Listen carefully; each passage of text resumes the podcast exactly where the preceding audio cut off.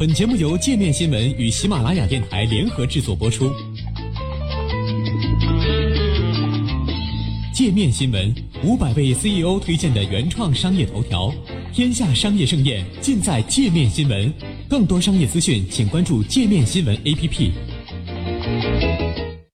油价创七年来最长连涨记录后暂停涨势，未来如何继续？由于不受减产限制的成员国产量增加。导致欧佩克产出提升，油价在创下五年以来最长连涨记录后暂停涨势。上周一，油价实现连续八个交易日上涨，涨幅近百分之十一，也是美国基准原油期货自二零一零年一月六号结束的连续十个交易日上涨以来连续上涨时间最长的一次。布伦特原油期货自二零一二年以来尚未有过连续上涨时间这么长。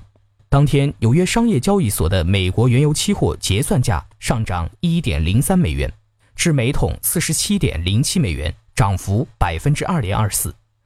ICE 欧洲期货交易所的布伦特原油期货上涨九十一美分，至每桶四十九点六八美元，涨幅百分之一点八七。但是上周二，纽约原油期货暂停上涨，下跌百分之零点零六，至四十七点零二美元。据彭博会诊的数据，受到利比亚和尼日利亚产出增加影响，六月份欧佩克产量升至今年以来最高水平。这两个国家不受欧佩克主导的减产协议限制。与此同时，美国原油库存上周可能减少二百五十万桶，但是仍然比五年平均水平高出逾一亿桶。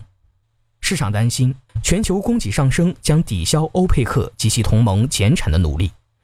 分析师莱隆科斯对彭博社表示，供给相当多，真的足够。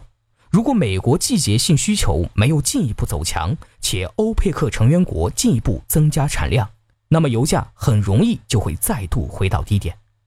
但也有不少分析师认为，如果突破某个范围，油价更有可能上涨。这些分析师称，近期许多交易是基于技术层面的。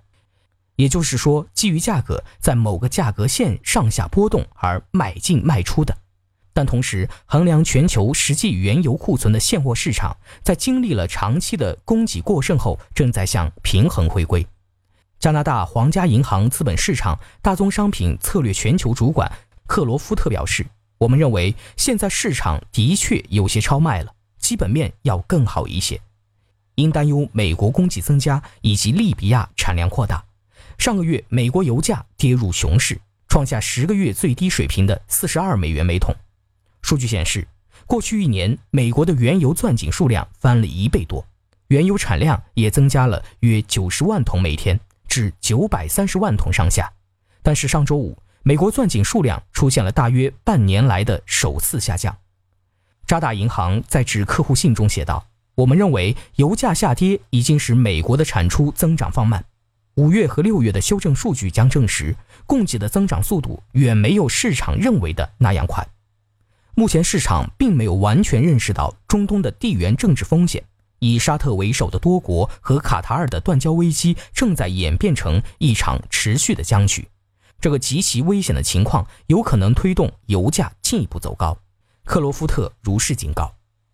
油气市场报告的编辑舒洛克认为，短期内油价或将继续下降。但在三十七美元至四十一美元之间有一个关键的技术支撑。